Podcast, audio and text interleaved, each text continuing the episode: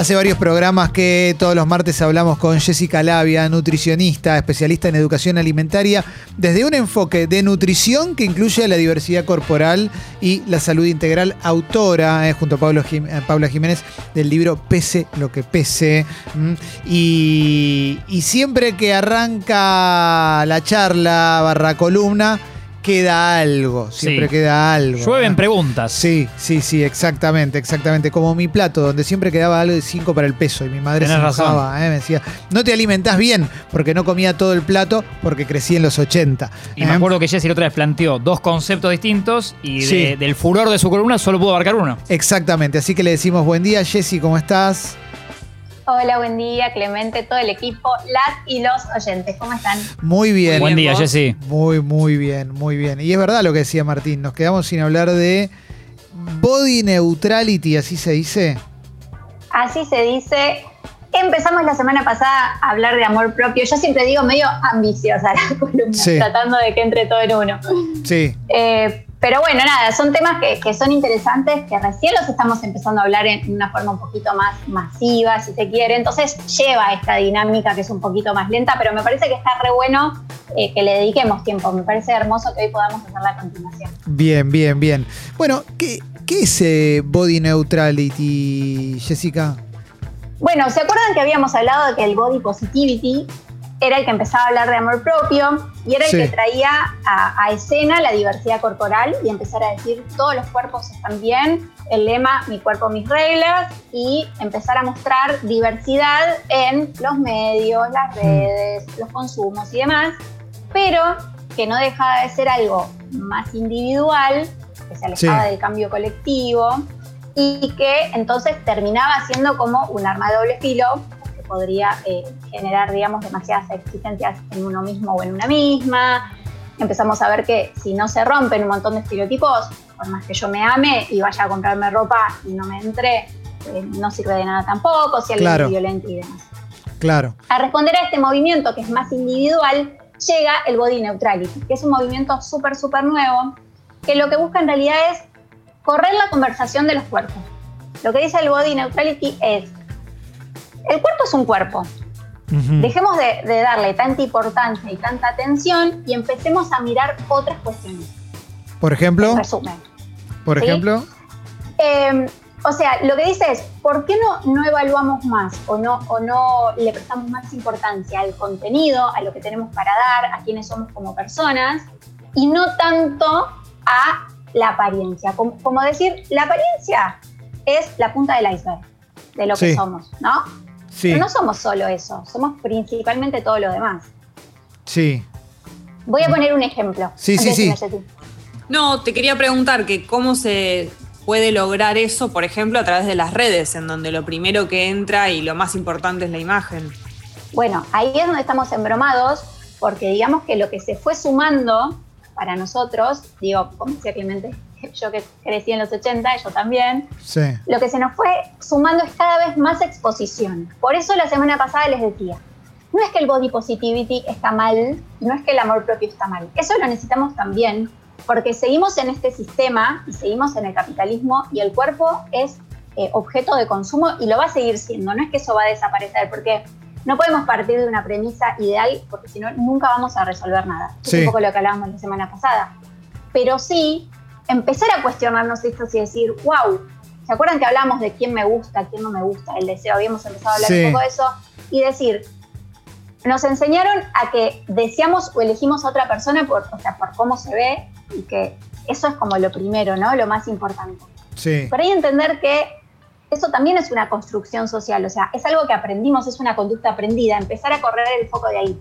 Yo quiero poner un ejemplo que no tenga que ver con el peso como para que se entienda. sí, Vamos a pensar en un estereotipo de ojos claros, ¿sí? Sí. De ojos verdes, celestes. Voy a elegir ese como para que se entienda. Es- esos ojos celestes y verdes a nosotros nos enseñaron que son los ojos lindos. claro. Sí, sí, más que los ojos negros o marrones. más que los ojos negros o marrones. Muy Sí. loco también si lo pensamos, que la mayoría, por lo menos en nuestro país, las personas tenemos ojos negros y marrones. Sí, Fíjense como siempre esta, esta trampa de eh, nunca poder estar conforme o siempre estás en falta, siempre hay algo que te falta para estar bien o para tener un cuerpo lindo o para ser hegemónico. Sí, eso también es una, me parece que es una trampa en general del capitalismo con todo, con el cuerpo, pero también con, lo, digo, con Sí. lo que vos tengas. O sea, lo que no tenés es lo que realmente necesitas. Siempre esa, esa sería la premisa. Pero si lo quiero bajar como muy a tierra, lo de body neutrality, Jessy, se- vendría a ser como lo que importa es lo de adentro, tan simple como eso. Porque eso, Exacto. Es eso lo feo. por ahí y con lo de la mirada, déjenme que les Sí, diga como para que se sí. entienda el punto, es esto. Entonces, el color de ojo es lo que nos, nos hicieron eh, ¿no? creer de los estereotipos que es lo lindo. Sí. Ahora, yo puedo tener una mirada, ¿no? Con ojos claros, Sí. pero lo importante es qué hay atrás de esa mirada, qué me dice esa mirada, qué tengo para aportar, no sé, pienso, eh, no sé, en la mirada de Jessie, digo, ¿qué, hay, qué, qué dulzura hay atrás, qué inteligencia hay atrás, qué picardía, qué guiño puedo tener con, con- con la mirada, más allá del color que tienen mis ojos. Sí. Gracias, Bueno, Jessy. eso es un poco el ejemplo. No, es que es verdad. Eso es un poco el ejemplo de lo que decimos. Jessie tiene un color de ojos hermosos, porque nos enseñaron que ese color de ojos es hermoso, pero lo mejor que tiene Jessie para darnos es lo que da su mirada, no el color que tienen sus ojos. Eh, eh, Hermoso. Se entiende. Es muy Sí. lindo No, esto. Así que Este- colecciona armas, pero si no, sacando todo, Sí, sacando sí, eso. sí, sacando el tema de que es antisemita, pero bueno, eso no lo. No, mentira. Eh, lo que sí, a ver, me parece que desde lo romántico es muy lindo. Ahora, lo feo lo sabemos bastante, que lo que importa es lo de adentro. Digo, te- lo digo como. Pero es real, o sea. eh, me parece que esto, esto, si no naciste dentro de los parámetros hegemónicos, lo de que lo que importa lo de adentro, lo sabemos, pero lo tenemos incorporadísimo. Entonces, está buenísimo. Ahora, ¿cómo lo aplicamos? Hago un botoncito. ¿Cómo sí, lo hacemos? Esa, es la, esa es la pregunta que venimos tratando de responder desde el principio de todo esto, que es tan difícil, Sí. justamente porque está tan, eh, tan puesto todo, o sea, los estereotipos están tan instalados y tan marcados. Sí, ¿Cómo lo resolvemos? Empezando a pensarlo y a verlo. Digo, algo tan obvio. Acabamos de decir algo, yo entiendo que se escucha y se dice, uy, qué obviedad lo que me está diciendo esta chica. sí. Pero esta obviedad nos la perdemos cada vez que, por ejemplo, estamos en las redes viendo Sí. modelos y sufrimos en silencio porque no tenemos ese cuerpo o eh, nos metemos, nos vamos a una pileta y estamos incómodas, nosotras, ustedes con otras cosas, nosotras porque tenemos celulitis, ustedes será porque no tienen, Sí. no sé, músculos gigantes en los Sí. brazos. Entonces, esos estereotipos que nos van marcando, por más que suene lógico y obvio, nos va alejando del foco, ¿entendés? Claro. Entonces ahí es donde entra que el que no es hegemónico, por ejemplo, eh, el gordo tiene que ser gracioso, Sí, claro. otro estereotipo. Sí. La gorda tiene que ser simpática, otro estereotipo. Sí, Sí. ¿Por qué? Porque tiene que compensar, lo estoy diciendo entre comillas, sí, sí, sí. eh, esa, esa falta de no tener el estereotipo. Sí, y te digo, ¿Cómo te digo algo más. Te digo algo más, Jessy, Sí. perdón. Estás tirando estereotipos, si querés, dentro del ochoto, positivos, porque en realidad el otro estereotipo es tienen que ser resentidos. Digo, el Oh. estereotipo general es que Sí. son resentidos, punto. El que, que no es hegemónico. obvio. Sí. Sigo, yo pensaba Obvio, una, ah, ah, para una nena, sí. Jessie, una, una chica adolescente por, por la edad, que, que sigue a Tini Stuessel y es, y es fan y, y va a mirar eso, o sea, cómo se viste, cu- cu- cuánto pesa, ¿no? Y va a querer ser eso. A mí me parece que ahí es donde entra la responsabilidad de las y los famosos e influencers y demás. Creo que Tini, eso por lo menos, eh, a ver, no es que le sigo tanto la carrera, pero las pocas veces que he escuchado de ella, eh, sé que ella habla del tema y, y lo dice, dice que ella, digamos, es un tema genético, que ella es así, que no es que no come, o sea, siempre refuerza como positivamente.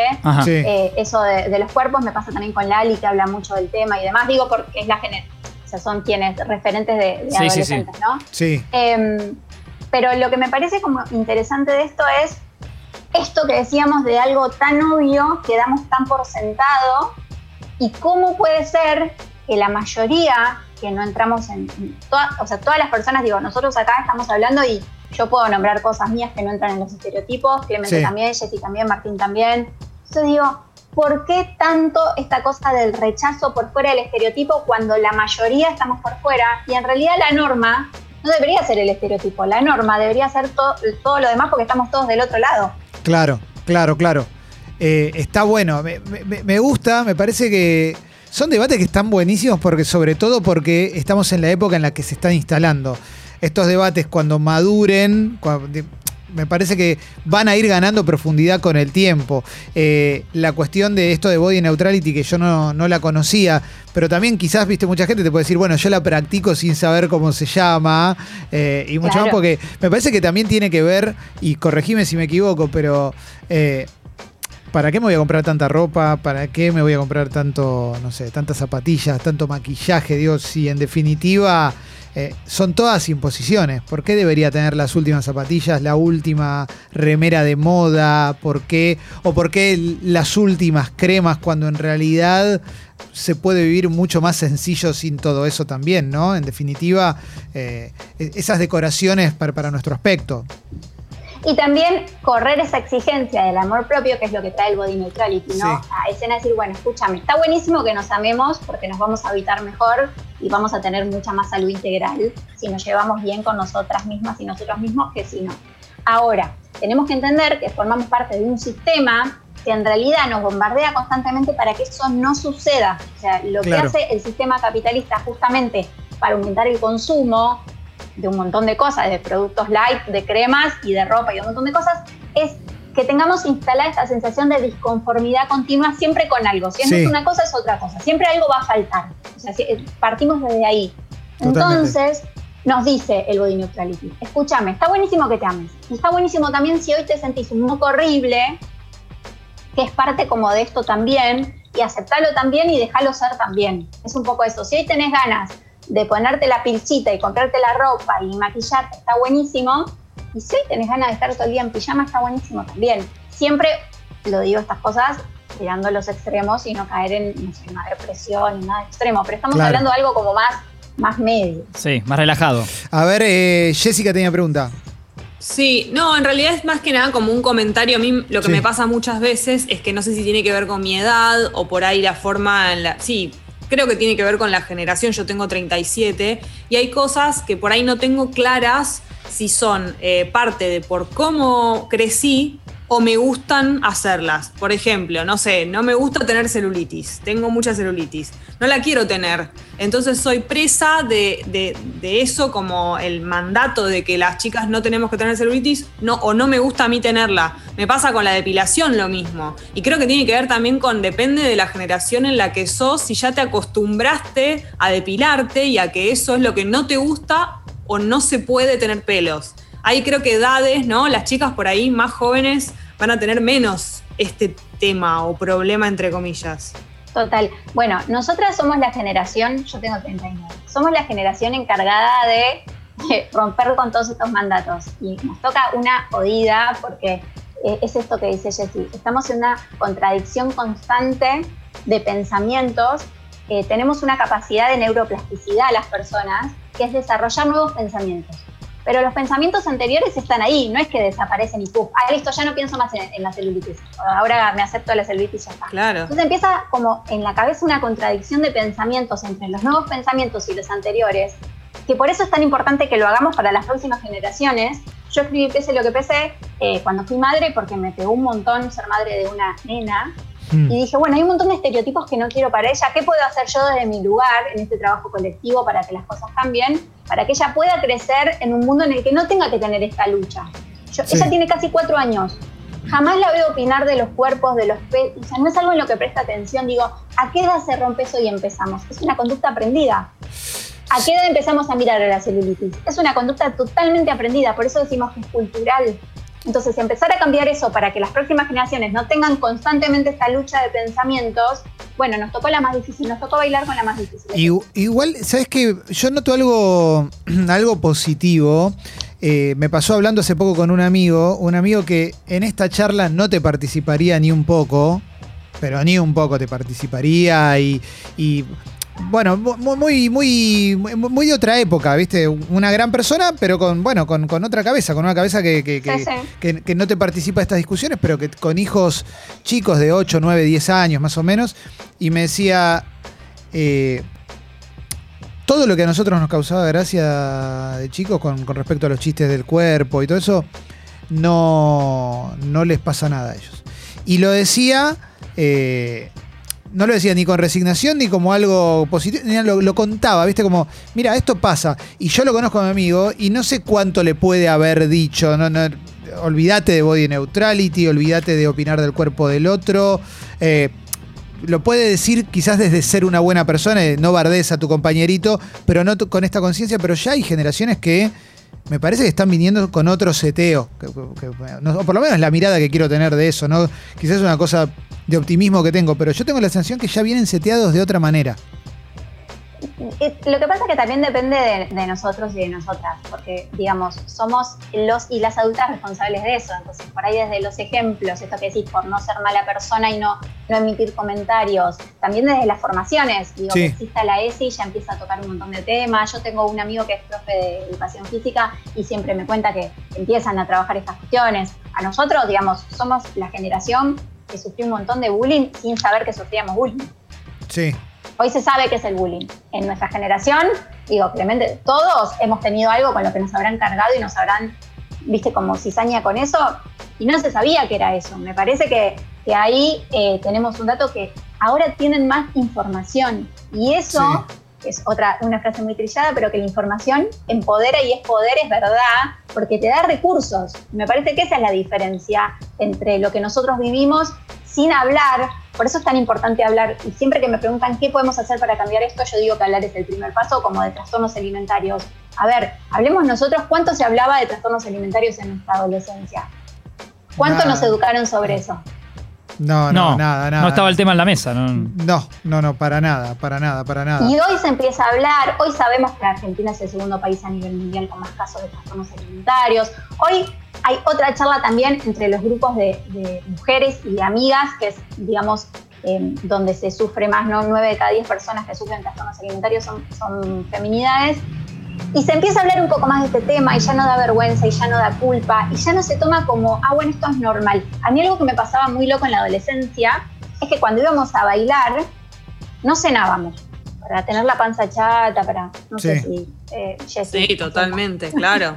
O no tomar cosas que sabes que te van a hinchar la que panza. te van a hinchar. sí. O sea, fíjense dónde, por dónde giraba el, el- el pensar en salir a pasear, a disfrutar, a divertirte Sí. con tus amigas y tus amigos.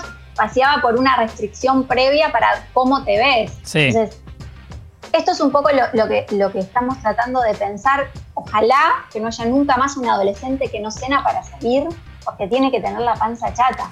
No, sí, sí, es. Que encima el efecto de eso es que el primer trago que tomás te va a emborrachar porque estás en la panza vacía. Claro, claro. Encima. Peor. Pero estaba normalizado, o sea, a mí cuando una amiga me decía que no cenó, o yo misma no cenaba para ir a bailar, a mí me parecía algo normal. O sea, yo no pensaba, che, esto está mal, che, esto puede convertirse en un trastorno alimentario. Me parecía lo más lógico, los sábados a la noche no se cenaba. Claro, eh, para, los, para nosotros era menos nocivo porque era hacer flexiones de brazo, ¿viste? No, no en mi caso porque no, había nada para flexionar, pero, Ah. pero pasaba, ¿viste? Pasaba. Yo tenía un montón de compañeros en Bariloche, todos haciendo, Ah, sí, mira. haciendo flexiones de brazo antes de ir al boliche. Bueno, la sí. vigorexia, la vigorexia es uno de los trastornos alimentarios eh, más frecuentes en varones, que Claro. en mujeres, por ejemplo. Y tiene que ver con estos mandatos de que Sí. los varones tienen que ser musculosos y nosotras tenemos que ser flacas. Sí, sí, sí, totalmente, totalmente. ¿Sabes qué? De cualquier manera, Sí, perdón. Metele, metele. No, pensaba que, que también tenés que tener un trabajo como personal y, y- y- y propio grande, porque si alrededor tuyo no está instalado el asunto de lo importante es lo de adentro y todo, es como que, ¿cómo lo contagias? ¿Cómo le decís a alguien que no te, no sé, que tiene ese prejuicio, que no lo tenga hacia vos? O no sé, tenés un grupo de amigos que por ahí no piensa así, o, o- o te gustan pibes que no tienen, que, que no, digamos, es, es difícil, digo, no sé cómo explicarlo, como Se sobrellevarlo perfecto, sí. y contagiarlo si vos no lo sentís y no tenés esa seguridad con vos mismo también. Bueno, eso es un poco lo que me preguntaban, ¿cómo cambiamos eso? ¿Cómo cambiamos la mirada de afuera y, y pasarla para adentro? ¿Y qué podemos hacer desde nuestros lugares? ¿Qué se les ocurre? ¿Qué piensan? Con esto que dijo Jessy es, maravilloso porque es exacto por ahí por donde, donde lo tenemos que pensar. Para mí es eh, la mejor. A ver, para mí es mucho más fácil cambiar la mirada cuando uno forma parte de algún grupo afectado. Digo, eso para mí es. Si alguna vez te pasó, si alguna vez o conociste de cerca a alguien que la pasó mal, para mí esa es la mejor manera. Eh, y después con educación. Eh, me parece que va a ser más difícil cambiarle la cabeza a gente que ya tiene cierta, edad. Pero te lo digo también yo con 43 años, yo tengo un montón de dudas con, con todo esto que planteás. Te voy a anticipar una cosa. Lo otro que querés meter en la columna no va a entrar, pues llevamos 20 minutos y está explotado de preguntas. O sea, olvídate. Vamos de a poco siempre. Olvídate, pero, pero sí, hay un montón de cosas. Por ejemplo, inclusive, acá hay un oyente que pregunta algo que yo te pregunté la semana pasada, que es, yo entiendo lo de, qué lindo, lo, lo de, lo que, lo, lo que importa es lo de adentro y pretendo que lo apliquen conmigo, ¿no? Obviamente, porque a todos nos conviene más eso. Pero a alguna gente que conozco no, quizá le conviene más lo de afuera, pero, pero ¿cómo hago para que no me guste más el cuerpo hegemónico que el que no es hegemónico? Digo, ¿cómo hago para que, para que no me guste más? Mirar para otro lado. Claro, ese culo de Instagram, para decirlo de la manera Vamos más hacer- brutal posible. Vamos a hacer una columna que tiene que ver con el deseo, qué es nuestro deseo, cómo, cómo se forma el deseo y demás, que me parece que nos va a ayudar un montón a entender esto. Yo creo que la respuesta acá eh, eh, tiene que ver con eso que, que les decía, que está bien si un día eh, estoy joya con el amor propio y otro día me siento un moco horrible. Sí, Me parece que todas las respuestas, por lo menos para nuestra generación, que estamos empezando a ver todos estos mandatos, ver cuánto mal nos hacen y ver cómo los rompemos. Y lo que decía Jessie es esa contradicción, esos dos pensamientos constantes, esas dos elecciones constantes, esta cosa de que me gusta esto y también me gusta el otro, y tenernos paciencia, porque eh, es como, como pasa con el machismo. O sea, nacimos en un mundo machista y estamos, algunas personas hace más años, otras hace menos, pero relativamente hace muy poco tiempo. O sea, no es algo tan, tan, tan, Sí. tan viejo eh, para la historia que tiene la humanidad, trabajando un montón de cuestiones. Entonces, lo primero es que no sentirnos culpables, tenernos paciencia, conductas gordofóbicas, pensamientos gordofóbicos, eh, pensamientos eh, que tienen que ver, o deseos que tienen que ver con los estereotipos y demás, nos van a seguir atravesando. Eso es como desde la base donde tenemos que partir, porque si no, eh, otra vez, partir de cosas idílicas nunca lo vamos a poder cambiar. Eso es como lo primero que tenemos que lograr. Pero me parece que esto de cuestionarse es importante y algo que yo creo en esto de que el cambio es colectivo y lo venimos hablando un montón, eh, es empezar a hablar con confianza, con buena intención, de buena forma, no enojarse, no, no bardear. Yo muchas veces reconozco que me enojo, ahora ya menos, pero al principio me enojaba mucho con muchas cuestiones. No te Y me iba enojes, de grupos, ¿viste? No te enojes. Cuando empecé con el feminismo me iba de grupos, indignada. nada, claro, Eh, pero no. Más Ahora difícil. entendí que, bueno, digo, son, son procesos también de, de cada persona, vamos llevándolo, pero me parece que es importante poder hablar y mm, que lo que yo quería hablar un poco de la fiesta, que bueno, eso lo, lo vamos a poder hablar la semana que viene, pero empiecen a observar en estas fiestas, ya que se van a juntar y que somos personas sociales, ¿qué empieza a pasar con todo esto? ¿Qué pasa con la mirada de las demás personas, con las mías, con las opiniones, con los comentarios? ¿Qué podemos trabajar ahí? ¿Qué cosas me duelen? ¿Cuáles no? ¿Cuáles veo que me afectan? A veces no me hacen un comentario a mí, pero se lo hacen a otra persona. Y, y ahí tengo también, viste, una bajada de línea muy fuerte Sí. en mi entorno. Y si algo me está haciendo mal, y si una persona que yo quiero por toda la historia y por, porque también vive en este mundo y por ahí no pudo deconstruir o empezar a ver un montón de cuestiones, quizás puedo tener algún tipo de charla o no. Yo eh, eh, eh, esta semana eh, subí una- unos tweets que se hicieron viral Sí. y me preguntan, bueno, ¿y cómo hago con esto? Y yo como en chiste digo, bueno, mandale este tweet, como mandarle al grupo de WhatsApp este tweet como jajaja y ya está, como lo tiraste el tema. A veces instalar temas es mucho más fácil cuando compartís algo de otra persona Sí, y no se lo estás como diciendo, vos sos una porquería porque estás haciendo esto. Sí. Me gusta, me gusta eso. Eh, también siempre pienso en algo, en algo. Bueno, uno siempre lo piensa desde lo personal y digo, y de- desde las buenas intenciones que puedes tener y después lo que te pasa internamente, ¿no? Digo, yo. eh, eh, esta columna está en este programa por algo, digo, no, es que cayó de, arriba la columna. Eh, me parece que está bueno pensarlo. Y también te voy a ser sincero con cosas que me pasan y que, y que creo que me va a costar mucho cambiarlas. Y, y que tampoco quiero que me juzguen, pero me pasa, por ejemplo, hay un género de comedia que se llama roast en Estados Unidos. Es como un falso homenaje. Se sienta alguien muy famoso, van todos sus amigos y hacen chistes sobre esa persona Sí. y son mega violentos. Mega violentos. Pero hubo Y es uno un con- humor que te hace reír. y- sí, está tipo Charlie Sheen, hubo uno de Charlie Sheen, hay uno de James Franco. Eh, y ahí, no sé, bueno, hubo con Donald Trump, también lo de Donald Trump son es Donald Trump hace mil años. siempre les hacen lo- los chistes, los peores chistes. Y bueno, y con los chistes que se hacen, no hay ningún, olvídate que haya un mínimo de construcción. Se arma como una suerte de burbuja en código, que si no estás en el código y lo ves desde afuera, decís esto es terrible. Pero todos se cagan de risa, ¿eh? No es que te hacen los chistes terribles. Y yo lo veo, lo veo Y bueno, hoy, pero lo ves como un show televisivo. lo veo y me sigo riendo, Jessy, o sea, no, no lo puedo evitar. Eh, Pero Clemen, vos sentís que eso porque está mal. no, no, pero viste cuando... ¿Qué sentís que está mal de eso? ¿Qué te pasa? No, no, no, no. Yo veo que hay una intención. En, yo no siento que esté nada mal. O sea, No. yo, yo lo redisfruto y me. Para mí, si un chiste es un buen chiste y, la, y hay un código entre el que lo recibe y el que lo hace Está aprobado. de que claro. está aprobado, no pasa nada. Te pongo un Exacto. ejemplo muy, muy concreto. En el, en el roast de Jane Franco están todos los pibes que hicieron comedia en los últimos 15 años, son todos buenísimos. Y está Jonah Hill. Jonah Hill es el actor de Superbad, del Lobo de Wall Street, un tipo que históricamente tuvo muchos problemas con su peso. O por lo menos muchos vaivenes con su peso. Sí. La mayoría de los chistes que le hacen son chistes sobre eso. Y el tipo se recontra caga de risa. Y la verdad que hay un par de chistes que son muy creativos. No, no, o sea, lo estoy, no empiecen a putearme ahora en la app, pero es algo que pasa. Y la verdad, me causan gracia. So- y no, Sí. no me dejo de reír. No me considero que sea una mala persona, pero entiendo, y, y por eso es lo que, lo que quiero, eh, a, a lo que voy es, hay transformaciones que me parece, o por lo menos maneras en las cuales nos vamos deconstruyendo que pueden llevar más o menos tiempo, ¿no? O, o sea, no por eso Bien, y aparte estás hablando ahí desde el consenso. Entiendo también que hay Sí. una bajada de línea que digo, mientras esas personas se ríen con algo consensuado, el consenso es importante para todos. Sí, ¿Qué pasa con las personas que están consumiendo eso, si le afecta o no? Pero Sí. yo acá te hago una pregunta. ¿Vos harías humor con eso? si estoy en el, si yo, me, si me invitan al roast ese, está bien, eso fue hace seis años, quizás hoy buscaría alguna alternativa, pero la verdad es que si a mí se me hubiera ocurrido, si a mí se me hubieran ocurrido los chistes, A ese Bueno, nivel. pero en ese contexto, yo te pregunto, por ejemplo, acá en el programa, ¿vos harías humor así? O sea, o ¿te meterías en eso o entendés que es un código de un determinado programa y que la gente lo entiende como un código de determinado programa?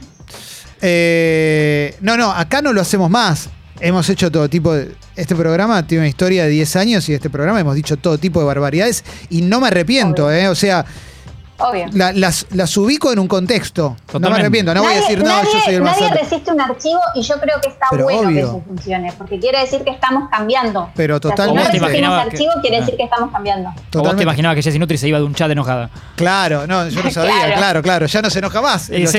No, pero en serio lo que, lo que sí me. Digo, yo no me voy a condenar, no me voy a condenar por ningún chiste. Yo. Jessy, yo le llevé eh, chicas desnudas a Macri, o sea. Obvio. eh, o sea, hice, y, e hice peores cosas en televisión, en radio, o sea, no me voy a andar condenando por eso, pero con respecto al humor que disfruto, a mí me gusta que el humor sea corrosivo, no por eso banco, o sea, no, no- Claro, no es estoy humor y en hablando- un contexto lo que dice Jessie. no estoy hablando de un humor libertario de Twitter. Y aparte ¿eh? no tenés ensañamiento. Claro, A vos te causa obvio. ese tipo de humor de, de cualquier tema. Claro, el humor bien hecho. Lo que no banco es el humor libertario de Twitter. O sea, no voy a decir este, una barbaridad por decirla, pero en un contexto, la verdad, que a mí me ha causado gracia. Y aparte ese actor estaba sentado ahí porque nadie lo obligó. Fue porque quiso. Claro, y probablemente antes se pasaron los chistes, probablemente sí, bueno. hicieron eso también, pero bueno. Seguro. Pero, pero bueno, eh, O sea, tú, vos, o sea, vos, vos lo que te planteas es, o sea, como hay una cierta idea de que está mal que eso te cause gracia hoy. no, que creo. Entonces no estás deconstruido, pero no es No, así. no, igual, o sea, sin culpa lo digo, ¿eh? yo lo que digo es que no me da culpa. Lo que noto es que hoy estamos como en una que, que me parece que es re Está muy sensible positiva. todo también. Claro, que, que- que es re positiva, pero también, la verdad que para mí, lo, y que, voy un poquito más profundo, los chistes de Ricky Gervais sobre Caitlyn Jenner para mí son muy buenos. Bueno, yo creo que acá lo que nos pasa es que es, es, es un síntoma de época, esto Sí. que decimos, ¿no? Hay temas que son muy delicados porque recién estamos empezando a hablar. Sí, Entonces, total. me parece que cuando podamos romper un poco más y pasar un poco más la ola, estamos justo, justo, viste, como tratando de atravesarla, es como la línea muy finita entre lo que decimos, lo que no decimos. Yo eh, te escuchaba recién hablar, yo participé de un documental de estilo de gordofobia, Sí, eh, en el que hace más o menos tres años recién estaba empezando a, a ver todo lo que es activismo borde y demás. Y, y bueno, está obviamente editado, no está todo lo que uno habla, sino pedacitos. Y yo escucho algunas partes de lo que digo y me quiero morir, y me avergüenzo de mí misma y digo, ¿cómo dije eso? y bueno, Eh, pero también uno aprende de todo eso y es esto que decís, o sea, es algo muy de esta época que ya lo vamos a pasar. Mientras tanto, como vos dijiste, ya tendremos charlas y entenderemos un montón de cosas que hoy todavía no entendemos, pero mientras tanto nos están haciendo ruido hay- como una cosquillita dentro que nos dice algo. Vos decidiste hacer que hagamos esta columna porque te hace ruido y algo te mueve adentro y me parece que está bueno también eso.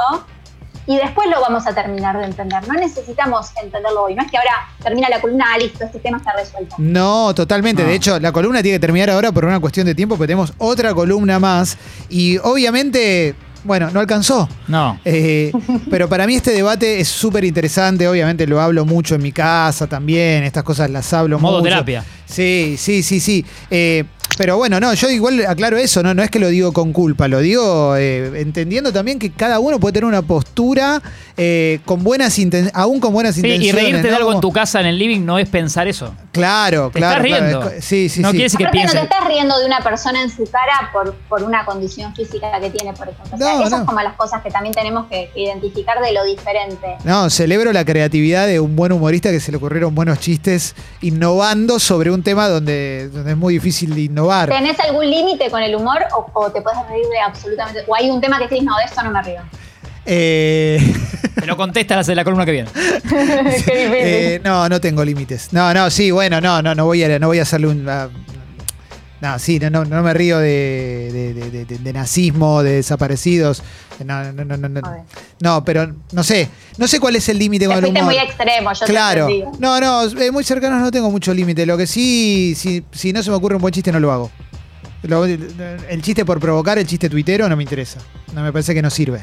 No, no. Porque es un chiste que, que sería solo para lastimar y me parece que esa es la diferencia Claro. de esto que estás diciendo y, y correrse de ahí me parece que es importante y esto que decimos de, de- como para cerrar la columna de, de pensar en algo más colectivo de, de salir de lo individual de salir de solo estar mirando cómo yo me puedo sentir mejor porque nunca me voy a terminar sintiendo mejor con mi cuerpo o con mi, mi apariencia con un montón de cosas personales si, si el otro o la otra tampoco se siente mejor, porque si no cambia toda la mirada Totalmente. en general, eh, nunca vamos a poder conseguir nada. Y también entender que esto que nos pasa no es solamente eh, yo eh, sintiendo tal y tal cosa, sino que hay todo un sistema armado para que yo me sienta así, que es lo que decía Jessie, y ya hablaremos del deseo y cómo se construye y todo lo que tiene que ver con eso totalmente. más adelante. Y de aquel like del Papa también vamos a El hablar. like del Papa que Sí. si, si likeó algo fue un culo, justamente, ¿no? Sí. Pero es tremendo eso. El, el like del Papa no se puede creer. No. Bueno, eh, no, pero sí recuerdo, perdón, eh, se me ocurrió volver más y ya cierro. Una vez fui a ver una obra de teatro que era, todos chistes, había un gay, un gordo, ¿no? Y eran todos chistes así, eh, vos gordo, callate que no puedes comer, vos andá a comer la comida, y vos, eh, vos callate que sos medio manfloro, ¿viste? Como los chistes eran así, eran malísimos, no se reían, o sea, eso no me causa gracia. No, no me parece. Eh, Bueno, porque ahí, ahí es donde se refuerza el estereotipo, esto que decíamos, ¿no? Sí. De, de cómo es una persona gorda, una persona homosexual, una persona tal, tal, tal. Y ahí, ahí no hay inteligencia, que es el humor que entiendo que estás diciendo que es el que te gusta, sino que lo único que hay es remarcar estereotipos, violencia y Total. reírse de los demás. No, no hay, no hay humor. eh, en Totalmente, realidad totalmente. Me gusta, eh, terminamos hablando del humor, que en realidad hay mil puertas, porque también para, para mí el humor sirve para visibilizar eh, contextos de, de desigualdad o, o- o injusticia. Yo estoy como, como muy a favor de eso. El humor veces- como herramienta. Sí, sí, sí, Es totalmente. una herramienta y es un mecanismo de defensa en un montón de personas también. Sí, acá, acá teníamos una sección que era el boliche de Leo, que decíamos que teníamos repetidoras en diferentes puntos del país y los nombres eran todas barbaridades, pero en definitiva, eh, lo que planteábamos, primero lo escribía Kaku, que es un, un compañero muy capo que, que escribía guiones, y después lo escribía yo. Y sí, eran nombres que eran re violentos sobre cosas que pasan acá en el país. Pero bueno, a través del humor estábamos diciendo, en esta provincia hay Sí. trata, por darte un ejemplo, pero bueno. Bueno, eh, Jessy, impresionante. Estuvimos como media hora eh, hablando de todo esto y nos quedó mucho afuera. Eh, No te vayas del chat, Jessy, quédate. eh, sí, no te enojes, no, te enojes con el chat. No, no, no, no. Me Eh, quedo, me quedo, lo juro que me quedo. La subimos a Sexy People Podcast, estuvo recontra, re bueno hablar de esto. La semana que viene iremos o con la celebración de Año Nuevo y la alimentación o todo, o lo que vos decías, pues un golazo. Bárbaro. Bueno, nos vemos y nos escuchamos el martes que viene. Gracias. Dale, Gracias. beso Beso. grande, chau, chau.